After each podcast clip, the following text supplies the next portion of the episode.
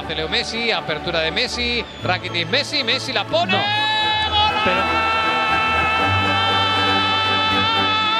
¡Extraordinario!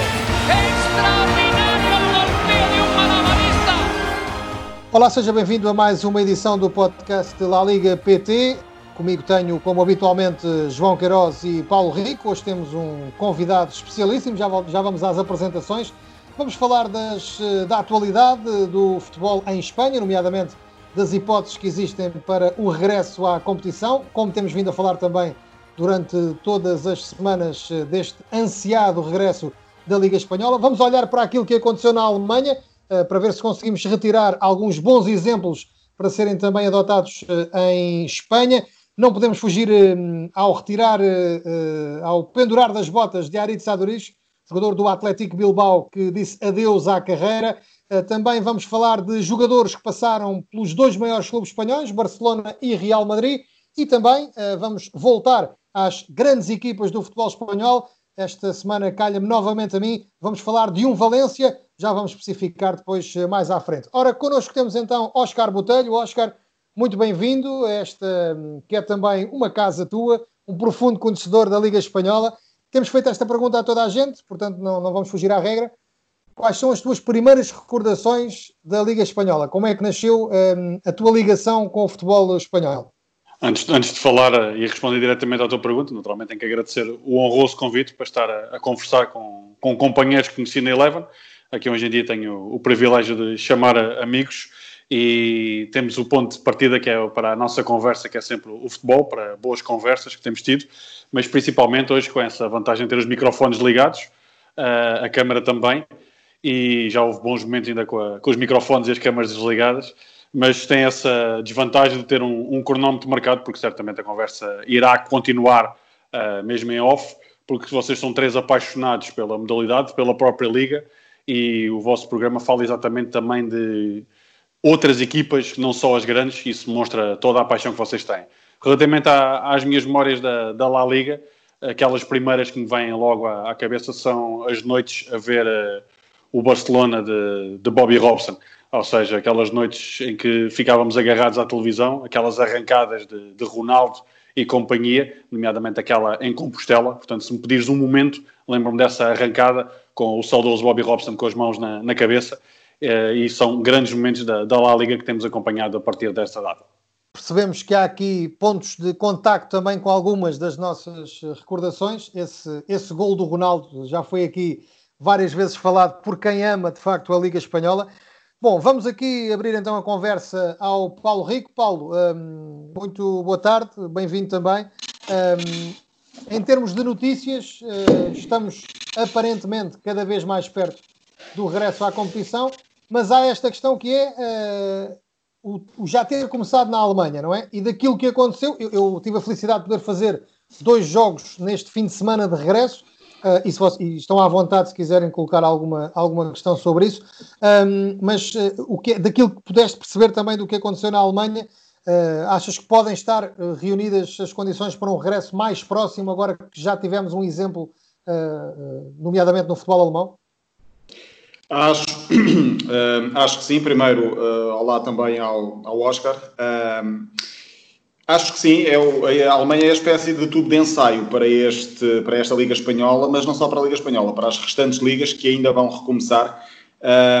deu para perceber que o futebol é mais importante do que, mesmo com o público, é mais importante haver do que não haver. É uma questão de sobrevivência, como dizia, por exemplo, Carlos Carvalhal há, há alguns dias no, no The Guardian. Uh, em termos de realização de televisão, talvez tu possas falar melhor do que nós, Pedro, mas a mim deu uma, deu uma ideia um, de que há pormenores que nas bancadas já não existem, mas há outros pormenores que agora conseguimos uh, extrair, como por exemplo um, o toque da bola, uh, as palavras do, dos treinadores, dos jogadores, as mensagens são mais audíveis. Faz-me lembrar um pouco a memória daqueles jogos sem público que nós vimos nas distritais há muitos anos, em que se ouvia os jogadores no relvado a conversar dá quase a ideia de que é um, um pavilhão uh, fechado, sem público, às vezes uh, a forma como, como o jogo está a decorrer. enfim, não é o melhor, não é o ideal, mas é o possível e mais vale assim do que não haver, até porque vale a pena recordar que, por exemplo, em Espanha são 185 mil pessoas que precisam e vivem na indústria do futebol e se não houver futebol são 185 mil lugares de, de famílias, por exemplo, um, sem trabalho e sem rendimento ao final do ano, isto já para não falar de todo o resto do mundo. Só para fechar esta minha primeira participação, uh, há pouco estava a ler o que dizia Luís Henrique e já ouvi uma expressão do Oscar esta semana também muito engraçada sobre isso. Cada um depois pode dizer a sua, eu tenho também a minha, mas não vou dizer. Mas Luís Henrique dizia que jogar à porta fechada é mais triste do que dançar com a própria irmã. São palavras do selecionador espanhol. O Oscar tem uma também muito, muito, muito gira para, para esta questão. Uh, há quem diga que jogar uh, assim é como, moer, é como uh, comer moamba sem jindu, como dizia o, o saudoso Jorge Prestrelo. não é a mesma coisa, mas é o que é possível. E Espanha vai também ter de se habituar, tal como Portugal, a jogar sem público. Já agora, antes de passar ao João Queiroz, Oscar, qual é que é a tua frase para que, para que lá em casa também saibam? A expressão não é minha, foi partilhada por um colega nosso, o José Barata, e eu pedi para ele me dar os direitos de autor e ele, ele concedeu-me a troca de, de, um almoço. Ele diz que ver um jogo de futebol nestas condições é como comer caracóis de faca e garfo.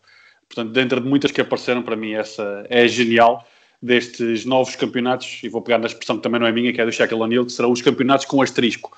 Portanto, todos eles serão exatamente antes e depois desta pandemia.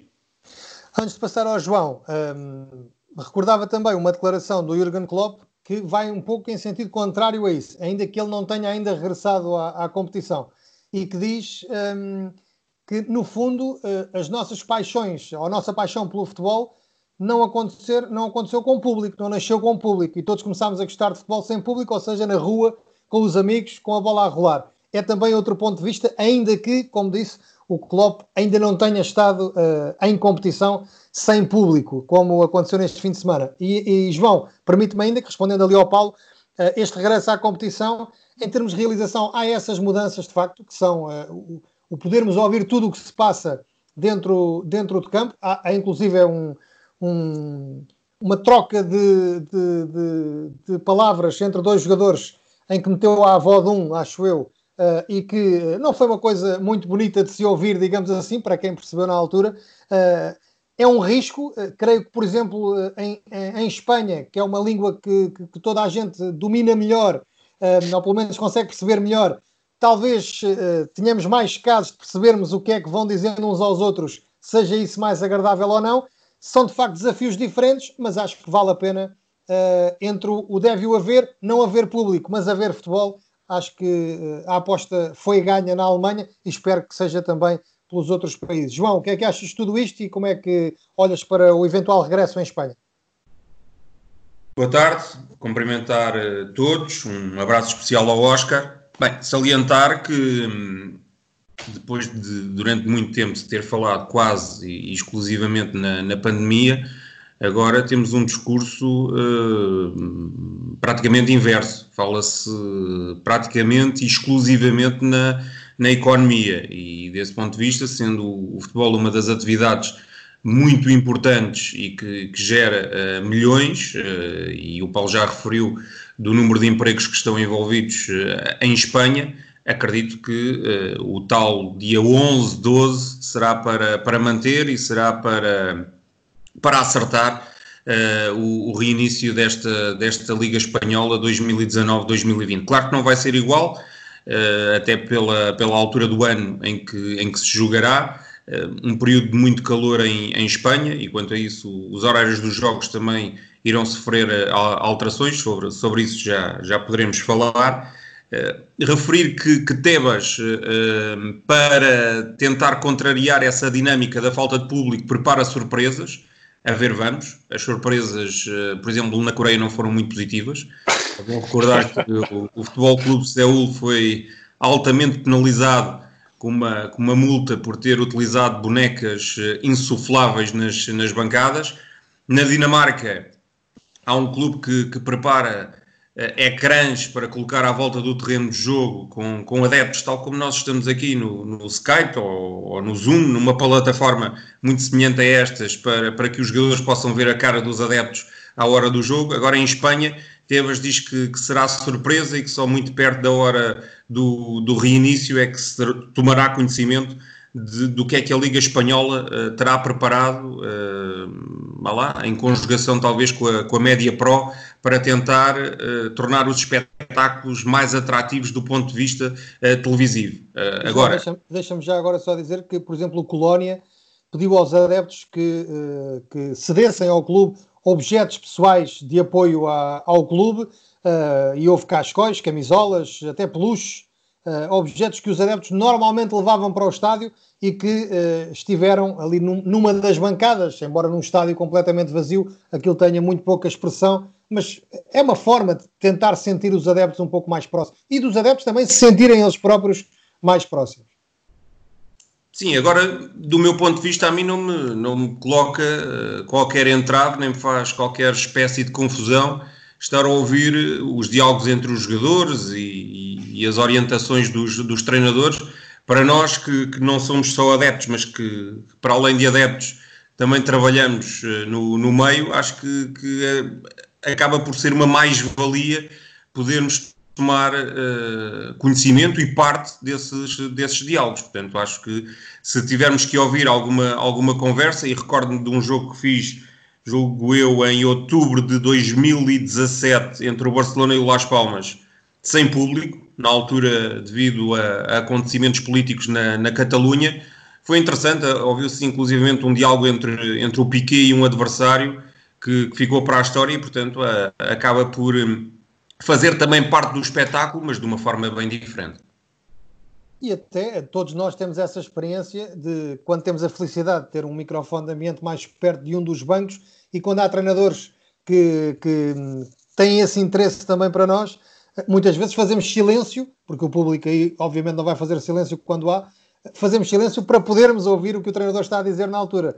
Oscar, isto de facto eh, são novidades, mas eh, eh, podem ser mais positivas, mais negativas, depende dos pontos de vista, mas há também que, acima de tudo, tentar aproveitar alguma coisa delas, não é? Sim, sem dúvida. Essa readaptação, porque muitas vezes, até no, no canal onde trabalhamos, né, na Eleven Sports, eu costumo dizer isso muitas vezes, nós vezes fazemos esse silêncio para ouvir o som da bola, para ouvir outros sons do estádio, e aqui claramente serão os novos heróis do, do silêncio.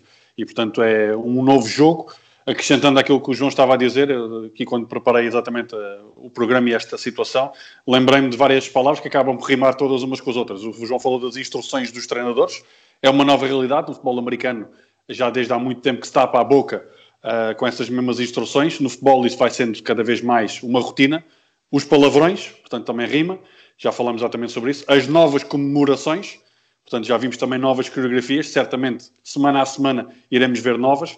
A questão das substituições, também daria pano para manguas, e acho que poderá vir a ficar uh, a questão das substituições, portanto neste momento já há as quatro, quando há esse período extra, há agora a questão da quinta substituição, e principalmente essa questão de haver em menos períodos, ou seja, não haver 5 minutos, 5 paragens, mas sim 5 substituições. Estamos a falar de meia equipa para além do guarda-redes. E deixa para o último a questão das lesões. Desculpa, ainda em relação das substituições, na Alemanha, eh, se não estou aqui agora a cometer eh, nenhum erro, os treinadores podem parar três vezes só Exatamente. Uh, e fazer cinco substituições. Mas uh, deixem-me partilhar convosco, para nós que não estamos habituados, ter de repente cinco novos jogadores ou dez novos jogadores em campo uh, garanto-vos que é, é, um pouco complicado. Se tivermos ali a cabeça do João Queiroz, talvez a coisa seja mais fácil.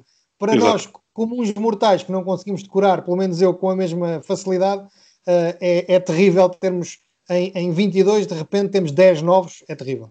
Sim, para ti, para que estás a, a, narrar, agora imagina também para, para uma equipa adversária, ou seja, tem que se fazer essa readaptação. Mas eu já defendo isso principalmente também naqueles jogos de treino, e foi exatamente a expressão que Fabregas usou quando esteve a ver os jogos da Bundesliga, se lembrou desses jogos de treino, uh, essas sucessivas paragens muitas vezes tiram esse ritmo ao jogo e essa questão das posições poderá vir para ficar.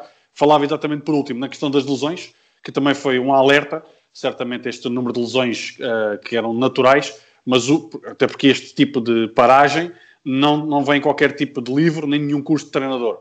Portanto, a, a, uma nova adaptação, porque os jogadores passaram de um treino em casa, que é tudo menos futebol, para um treino individualizado no campo, que continua a estar muito longe daquilo que é a realidade do futebol, e hoje em dia vão se readaptando e vão jogo a jogo, ou seja, dia a dia, para essa nova realidade das readaptações para um novo futebol. Agora, claramente, essa ausência do público também faz, e deixa essa última deixa, antes de passar a bola, faz com que todos os campos para mim sejam neutros porque jogarem no campo vazio não é a mesma coisa que jogarem no campo cheio ou por aí fora, ou no Mestalha. Bom, permitam-me então que depois de falarmos sobre este regresso à competição na Alemanha e abordarmos o provável regresso também em Espanha, um, lá mais para, como dizia o João, por volta do dia 11 de, de junho, esperemos que, que assim aconteça. Uh, vamos, porque o relógio não perdoa, vamos avançar e obviamente que em termos de atualidade não podemos aqui deixar de falar um, da retirada de Arid Saduriz, avançado do Atlético uh, Bilbao, um grande avançado do futebol espanhol, ele que uh, jogou também no Valladolid, no Mallorca e no Valência, um goleador nato, ele esteve de resto no, no Europeu 2016 com a seleção, um prémio também diria para a carreira de Aduriz, e depois tem esta particularidade nesta temporada em que se despede, e ele já explicou que, por conselho médico, vai ter de colocar uma prótese na anca e não tinha capacidade para poder continuar uh, a jogar. Uh, ele queria despedir-se na final da Taça do Rei, mas como sabe, não tem ainda data marcada. E ele, curiosamente, nesta última época, faz um golo, mas logo uh, um golo absolutamente sensacional. Despede-se com aquele golaço ao Barcelona um, e voltaria a começar pelo, pelo Paulo. Paulo, nós que acompanhamos a Liga Espanhola há vários anos, eh, eu ontem eh, escrevi isso, eh, penso que no Twitter. A foi daqueles jogadores que me fez também passar a gostar de outras equipas que não aquelas equipas que toda a gente conhece e que toda a gente fala. Também por culpa dele, este Atlético tem sido um dos destaques da, da Liga Espanhola. Sim, era o símbolo maior do, do Atlético Madrid, provável, do Atlético Bilbao, aliás, um dos símbolos maiores do Atlético Bilbao. Primeiro porque está lá já há 6, 7 anos, depois porque já lá tinha estado antes daquela uh, passagem quase efêmera por Valência e por Maiorca, e porque uh, aos 39 anos ainda continua, uh, ou continuava, um, ehm, com uma técnica acima da média, a frescura física que já não era a mesma, por isso o, o ter jogado muito menos este, esta temporada de Aritz Aduriz, esta temporada, o melhor que ele leva é mesmo esse golo, o primeiro golo logo do campeonato, curioso. Eu estava com o Oscar para ver esse jogo logo na, na, na, abertura, não sei se ele se lembra, se ele se lembra ou não, em contexto. Já me retiraste a desta, já me retiraste ah, a desta. Então não vou, não vou concluir o raciocínio. Só dizer que o Aduriz tinha tudo para ter um final épico, uh, nem nos melhores livros uh, se podia escrever isso que era terminar a carreira num derby basco, numa final da Taça do Rei, cheia de público, só faltava ele ganhar e uh, a Covid-19 retirou-lhe esse, esse sonho, mas provavelmente vai lá estar para receber provavelmente alguma homenagem, tanto do Atlético como da Real Sociedade. Sim, porque os rivais bascos nisso são, eh, quando se trata de homenagear alguém, de homenagear a, eh, a tradição basca, aí deixam de ser rivais. João, Aduriz é uma figura incontornável do futebol espanhol e, nomeadamente, do futebol basco. É, sem dúvida, um jogador absolutamente fantástico. Um, talvez neste momento, a par de Joaquim, as duas grandes figuras em termos de veterania da, da Liga Espanhola.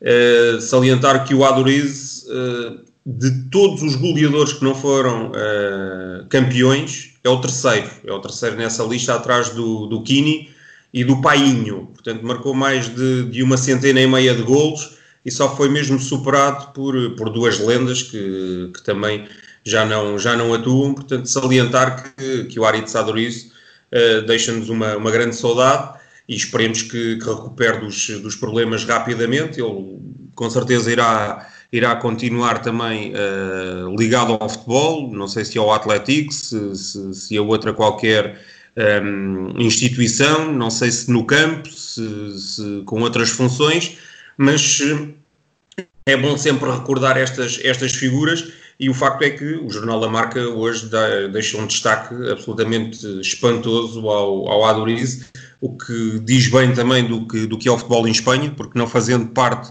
nem do Real Madrid nem do, nem do Barcelona, eh, enche completamente a primeira página da, da marca com, com esse gesto técnico que a todos nós nos deixou uh, espantados uh, quando logo em, em agosto marcou o primeiro gol da, da Liga 19-20.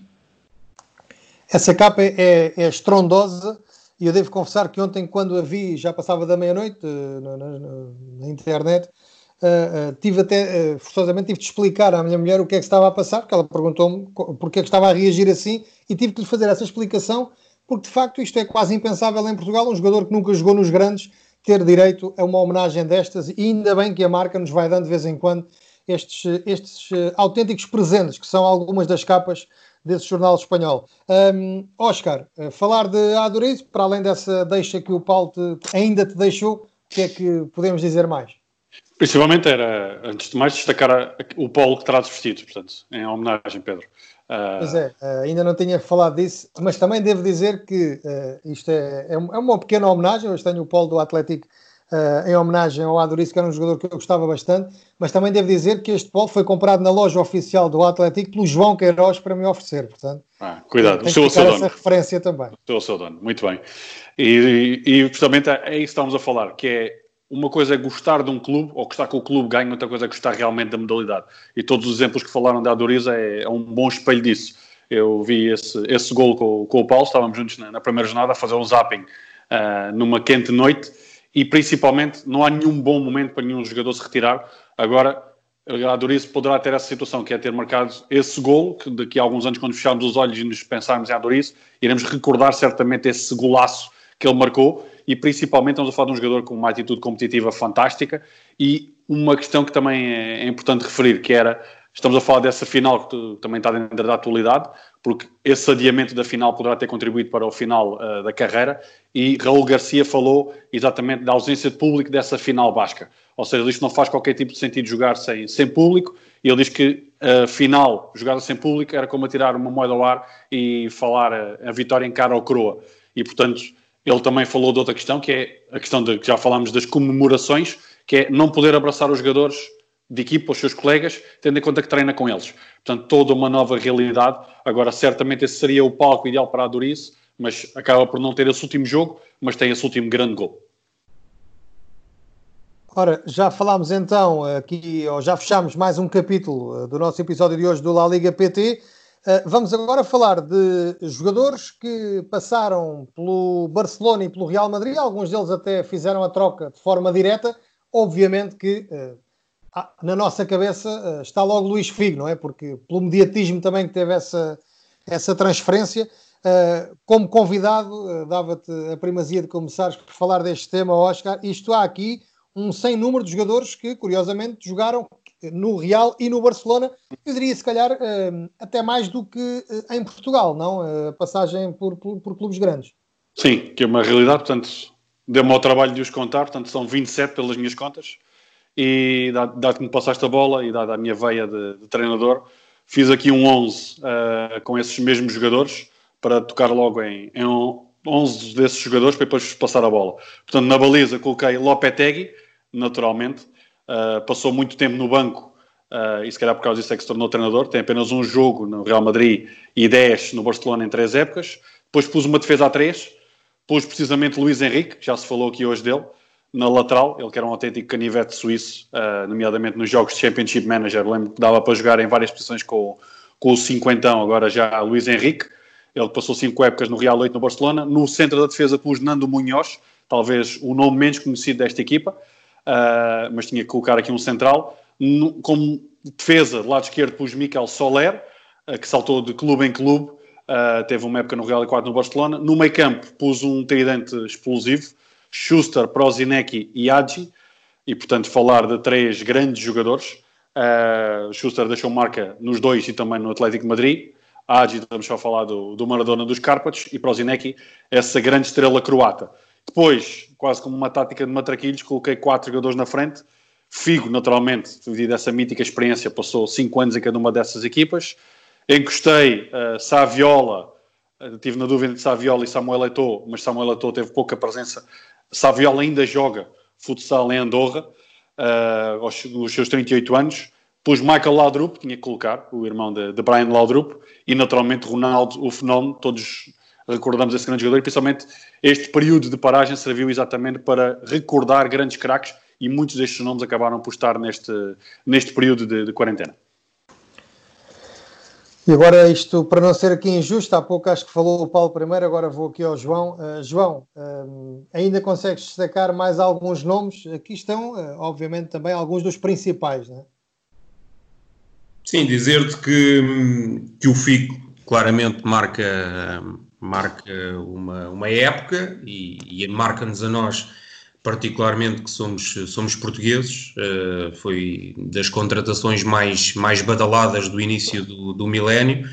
o Figo uh, despertou muita paixão nos adeptos do, do, Barcelona, era um jogador absolutamente fantástico em Camp Nou e para, para vermos bem as coisas, uh, é o jogador da carreira que, que Roberto Carlos, o mítico defesa esquerdo do Real Madrid, que diz que, que lhe custou mais marcar, ou que, com quem se, se custou mais a ambientar quando, quando defrontava alguém, e portanto o Figo depois vai, vai para o Real Madrid, onde não é tão exuberante, vai numa fase diferente da sua carreira, mas é onde uh, conquista uh, o, o, troféu de melhor jogador do mundo, é onde ganha uh, a Liga dos Campeões, ganha, ganha consegue a, a, conquista da Liga dos Campeões em, em 2002 e, e, tem mais uma série de, de campeonatos. o Figo inicia, é, é, é, no fundo, se calhar um dos primeiros jogadores que vai para o Real Madrid que inicia aquela era dos, dos Galácticos, depois chegam, chega o Zidane, o Ronaldo, que, que, o Oscar já referiu, uh, o Beckham e, e, por aí fora. Portanto, o Figo é claramente um dos jogadores uh, a focar nestes, uh, lá, nestas trocas entre Barcelona e, e Real Madrid, mas salientar, eu que ainda vi o, o Schuster jogar, que se exibiu a um, a um grande nível nos, nos dois emblemas, salientar o Luís Henrique, que esteve 5 anos no Real Madrid e esteve 8 anos no Barcelona, mas hoje ninguém diria que ele, que ele passou 5 anos no Real Madrid, porque é claramente um, um, jogador com a identidade de Barça, já foi treinador do Barça e fala como, como colê. Deixa-me só interromper, João. Deixa-me só fazer um pequeno parênteses, até porque tocaste dois nomes. Luís Henrique, fala exatamente dessa entrevista que falávamos eh, ainda recentemente, e dessa transferência do Figo, ele falou, penso que agora nesses últimos dias, desse jogo mítico do regresso de Figo a Nou Campo, que ele disse que era ensurdecedor o barulho, todos nós lembramos de tudo aquilo que foi tirado lá para dentro do campo, e ele disse que nesse dia era impossível o Barcelona perder. Ele disse, a expressão que ele usou foi: se entrassem 11 cordeiros, o Barcelona ganhava na mesma.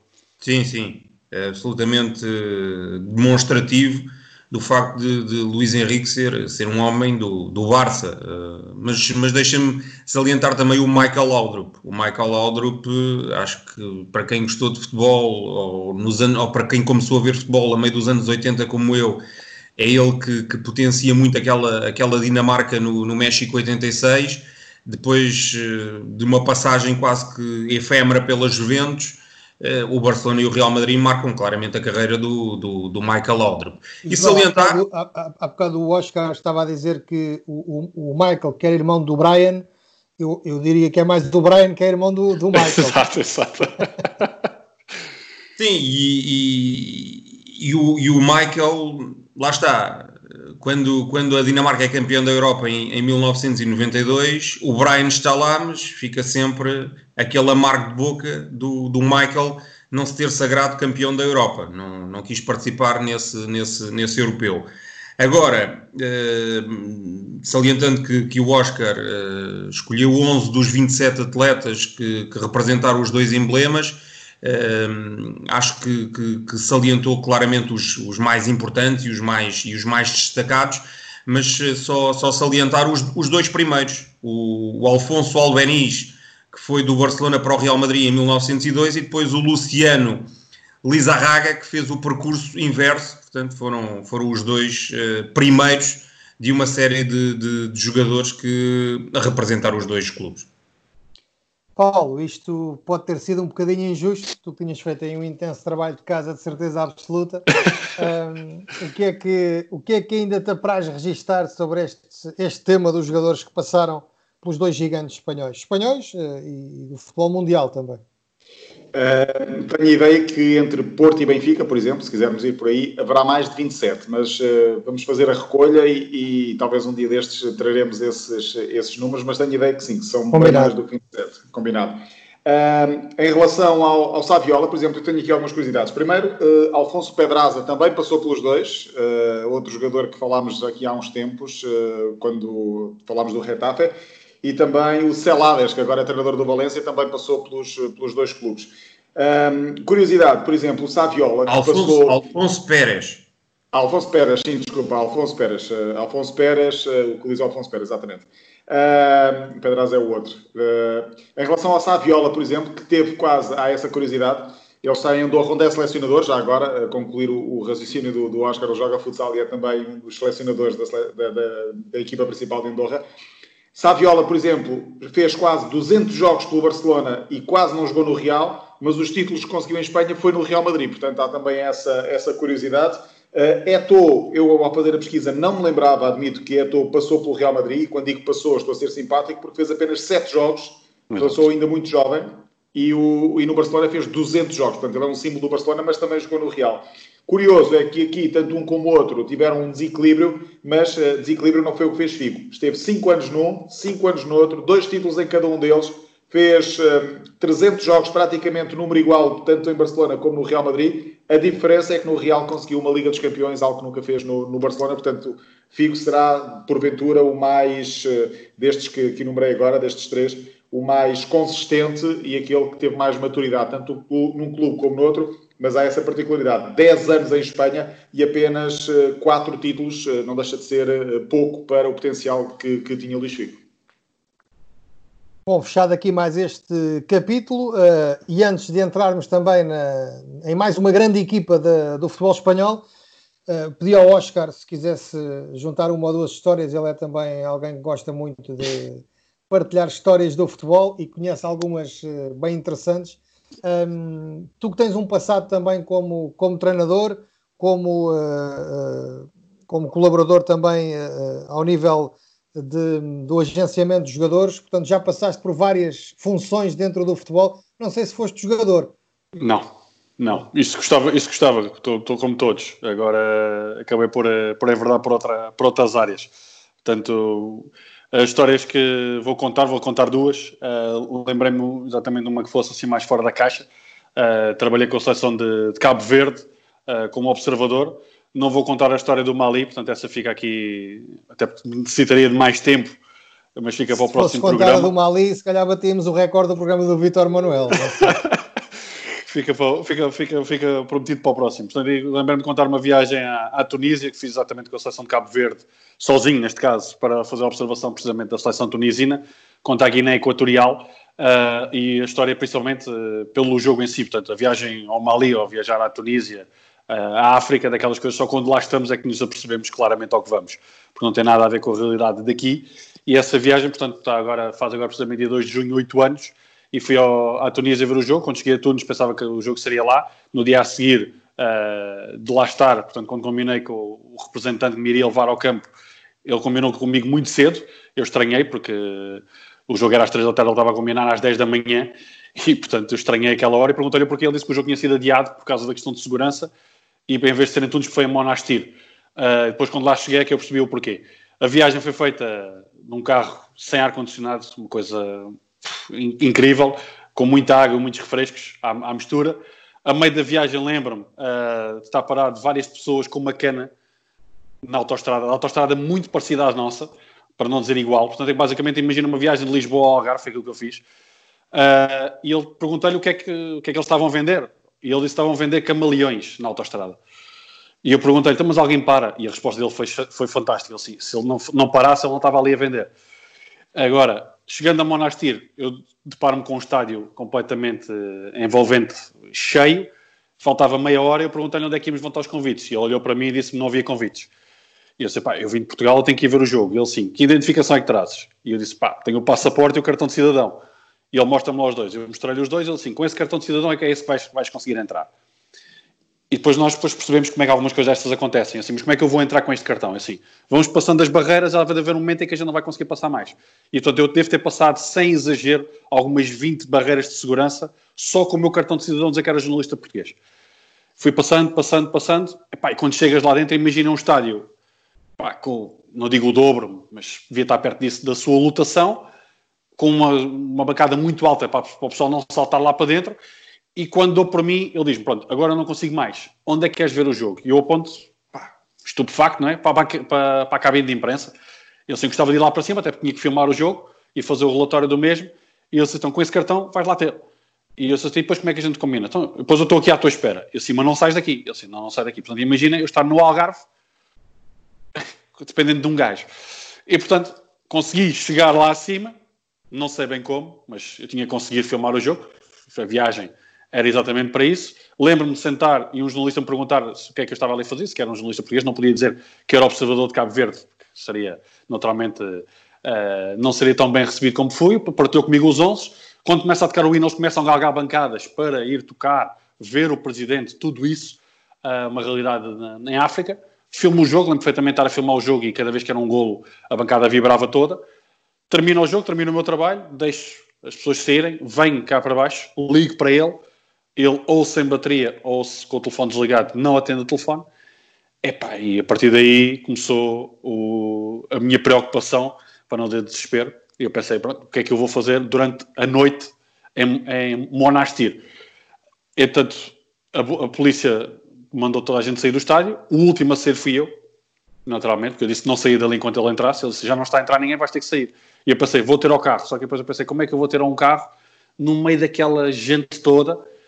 Entanto, deparo-me, estou cá fora, saio, epá, e depois de andar para um lado e para o outro, meio perdido, porque aquilo eram ondas de gente para um lado e para o outro, lembro-me de ter um braço a agarrar-me, era ele, e chegar ao carro e tranquilamente voltar para casa. Lembro-me de ter recebido um telefonema uh, a perguntar-me se eu estava a ver o jogo de Portugal, na altura um jogo particular no Estado da Luz, eu disse que não, que estava preocupado com outras coisas, mas pronto, essa foi uma das, das particularidades. A viagem ao Mali deixarei para, para depois, uh, se ainda tiver tempo para contar uma, ainda conto mais uma. Não sei se, como é que estamos. Se for, se for, mais rápida que esta, pode ser. Então, é muito rápida, é só muito curta. Portanto, é, tem a ver com a, com a, com a questão em, em, Portugal. Na altura, quando estava como treinador adjunto do, do Santa Clara, com o Ricardo Formosinho, jogámos em, em Vizela. Na altura, o Vizela estava para, para subir divisão e ganhando esse jogo ao Santa Clara, iria uh, claramente estar na pole position para subir. E o que recordo desse jogo é exatamente o facto de ter treinado uh, durante essa semana, juntamente com, com, o Ricardo, a questão de jogarmos com três centrais uh, em Vizela. E, e, a equipa do Vizela era muito forte na, nessa época, estamos a falar da época 2007-2008 e na véspera, à noite, o Ricardo me ter dito que queria jogar, uh, quando falámos da tática e para preparar as bolas paradas e tudo, ele disse que queria jogar, perguntou-me qual é que seria o 11 eu arrisquei o meu 11, ele disse que tinha falhado muitos dos jogadores, que ia finalmente jogar alguns daqueles que eu tinha muitas vezes uh, pedido para, para serem a opção. E jogámos nesse jogo com 5-4-1, ou seja, com três centrais, quatro laterais, dois à frente de cada um, dois trincos e o Júlio César foi nessa época o melhor marcador da, da segunda liga. Um jogador que passou despercebido aqui em Portugal, como muitos que passam. E lembro-me, eu pedi para dar mais uma volta ao hotel, depois do jantar, ele disse, se é para desmoer o jantar, tudo bem, se é para mudar de ideia, esquece. Demos mais uma volta, não, não mudou de ideias. No dia seguinte, no pequeno almoço, perguntei-lhe se a almofada tinha sido bom conselheiro, ele disse que não. Fomos jogar com esses três centrais, lembro-me de ter montado o aquecimento numa das metades do campo. Na altura tinha 27 anos, era sem dúvida o treinador mais jovem em Portugal. Lembro de quando entrava, entrar dentro do campo com os jogadores, o senhor que me tinha dito para montar o campo naquele meio campo disse: Onde é que vai, jovem? Não podes aquecer desse lado, tinha que aquecer atrás de uma das balizas e quando olharem novamente para o estádio do Vizela, que para o ano irá, uh, em princípio, jogar na segunda liga, vão perceber que o espaço é muito curto, portanto tem que anexar a, a publicidade e aquecer 10 jogadores ali é muito complicado. Isto para, resumindo a situação, acabámos por ganhar o jogo uh, e lembro-me de dar os parabéns ao, ao Ricardo, que ele definiu essa mesma estratégia com a qual eu não concordei de início. Isso tem tudo a ver com uma palavra que muitas vezes surge no futebol, que é a experiência lembro depois da conferência de imprensa e daquilo que ele disse ao intervalo também.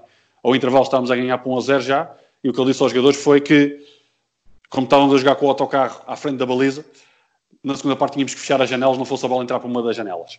E portanto ainda defendemos mais atrás, tivemos ocasiões para fazer 2-0, e quando chegou à conferência de imprensa foi exatamente isso que ele disse, e disse, hoje não chora a família do Carlos Garcia, uh, hoje vai ter que chorar a família do Carlos Garcia, não a minha, e portanto essa foi uma das muitas histórias, a do Mali não vai dar tempo, fica prometido já para, para, para o próximo convite. É do Ricardo Formosinho e mesmo muito rápido. aquela tua expressão, acho que é dele, a expressão do, do, bar, do barco parado. É? exatamente. É aquele, o jogador que, que eu costumo dizer para, para emprestar, a expressão que ele usa que é o barco parado não apanha peixe.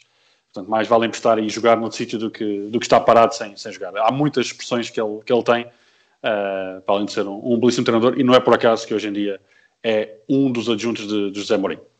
Da, também da, da, da, tua cidade de Setúbal também. Exatamente, exatamente.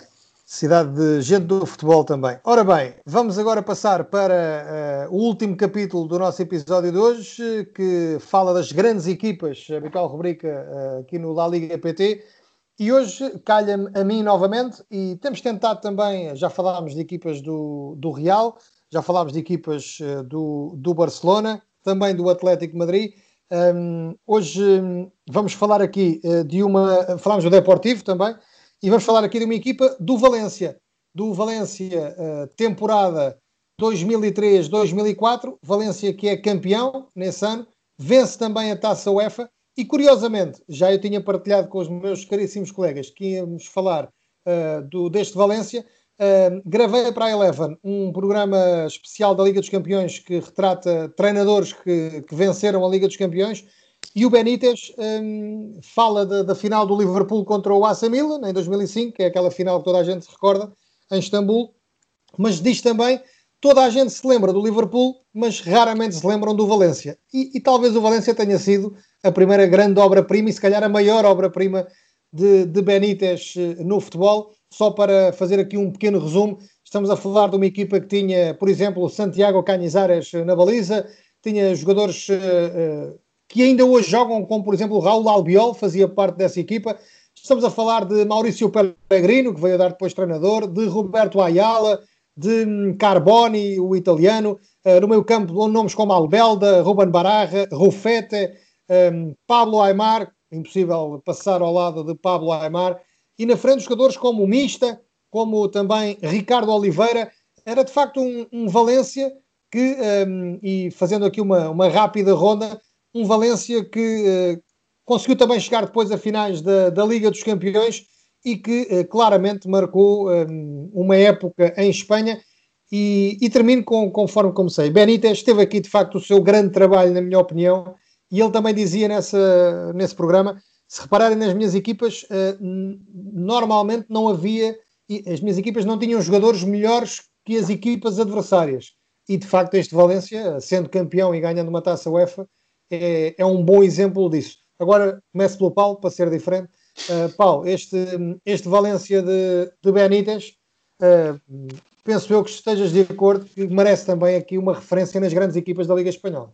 Sim, uh, até porque das mais das nossas memórias mais recentes, tirando os três grandes, o Valência é provavelmente logo a, a quarta equipa dos últimos 20 anos em Espanha, portanto uh, tem-se obviamente falar de, de, de, de, de Valência. Apesar de eu não ser um grande fã, tenho de admiti-lo, de, de, de, Benítez, acho que é um treinador um bocadinho mais sobrevalorizado do que aquilo que tem feito, mas nesse ano no Valência, sim, fez, fez uma, uma grande época, construiu uma equipa uh, muito importante e, e, e, deixou, deixou ainda alguma, alguma herança para, que, para quem se seguiu. João, uh, Benítez ainda vive um pouco à conta desse Valência e, do, e daquela Liga dos Campeões ganha pelo Liverpool, talvez também, não é?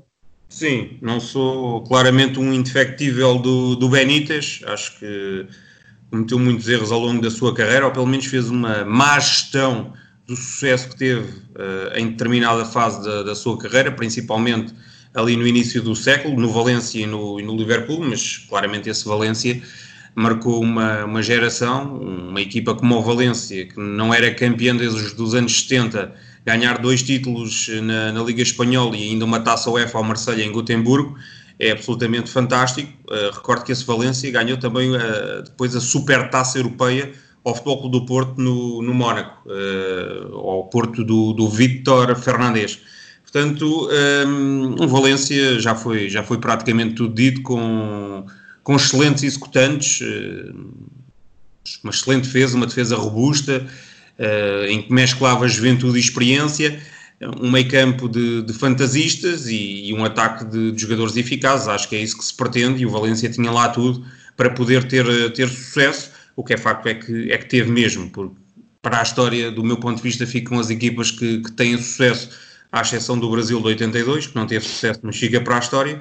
Uh, e, o, e o Valência fica, fica claramente para a história porque, porque teve teve, uh, lá está, o mérito de, de construir um, um plantel uh, à medida das suas ambições e objetivos e acabou por, por, alcan por alcançá-los. Oscar, o, o, Benítez que fez, permite-me aqui este, esta curiosidade, fez um trajeto um, completamente antagónico, antagónico ao teu em termos físicos, não é? Tu antes tinhas o corpo do, do Benítez uh, e agora tens o corpo com que o Benítez apareceu nesse Valência. É? Sim, estou na, na, na, melhor forma física de, do século, portanto, isso sim. Já, já, ele, já ele, como eu, de resto, não, não pode. Não também está, sim, mas uma, redondo também é uma forma. Portanto, ele é capaz de estar um bocadinho mais recheado, com tantos despedimentos, não é? Sim, isso aí já, já, já, é, outra, já é outra conversa. Já é outra conversa. Relativamente ao, ao Valência, uh, falar só dois nomes que penso que não, não referiste: Carlos Marchena, no centro da defesa, Vicente lá na frente, até porque rima, e destacar um jogador que ia aparecendo no, nesses treinos dessa equipa, que é um tal David Silva, que estava na equipa B. Uh, e portanto que depois acaba por ter uma, uma carreira muito boa desse percurso da, da Liga Europa destacar a meia final no derby da comunidade frente ao Vila Real. Uh, e lembro-me dessa, dessa meia final muito, muito dura. E recordando isso agora, fazendo esse trabalho de pesquisa, lembro do trabalho do, do treinador do Vila Real falar que naquela conferência de imprensa não era preciso de tradução. Nessa final que o João já referiu, uh, frente ao Marselha de Drogba, Barthez é expulso aos 45 minutos, precisamente numa falta que faz sobre, sobre Mista. O árbitro era Pierre Luigi Colina e, portanto, também recordar é viver. E nessa época o Valência fica à frente do Barcelona de Raikar, à frente do Deportivo, ficou em terceiro lugar de Jorge Andrade e de Javier Irueta, e o Real Madrid de Carlos Queiroz, com, com Ronaldo a ser o, o Pichichi, nessa equipa, uh, que depois acaba por dar vir na sequência da, do Valência de Hector Cooper, dessas duas finais da Champions perdida.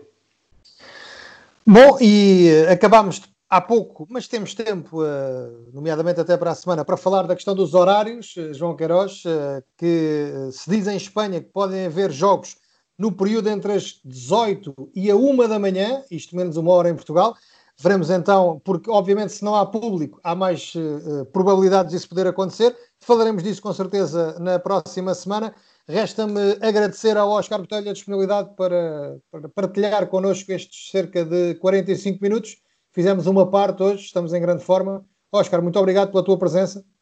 Eu é que agradeço e dar os, os votos de sorte e sucesso deste, deste projeto e espero que depois quando a bola começar a rolar, que seja aqui o dado o pontapé de saída para, para este vosso programa e que seja a primeira vez que estou aqui convosco, isto realmente só tem este defeito que é acabar rapidamente.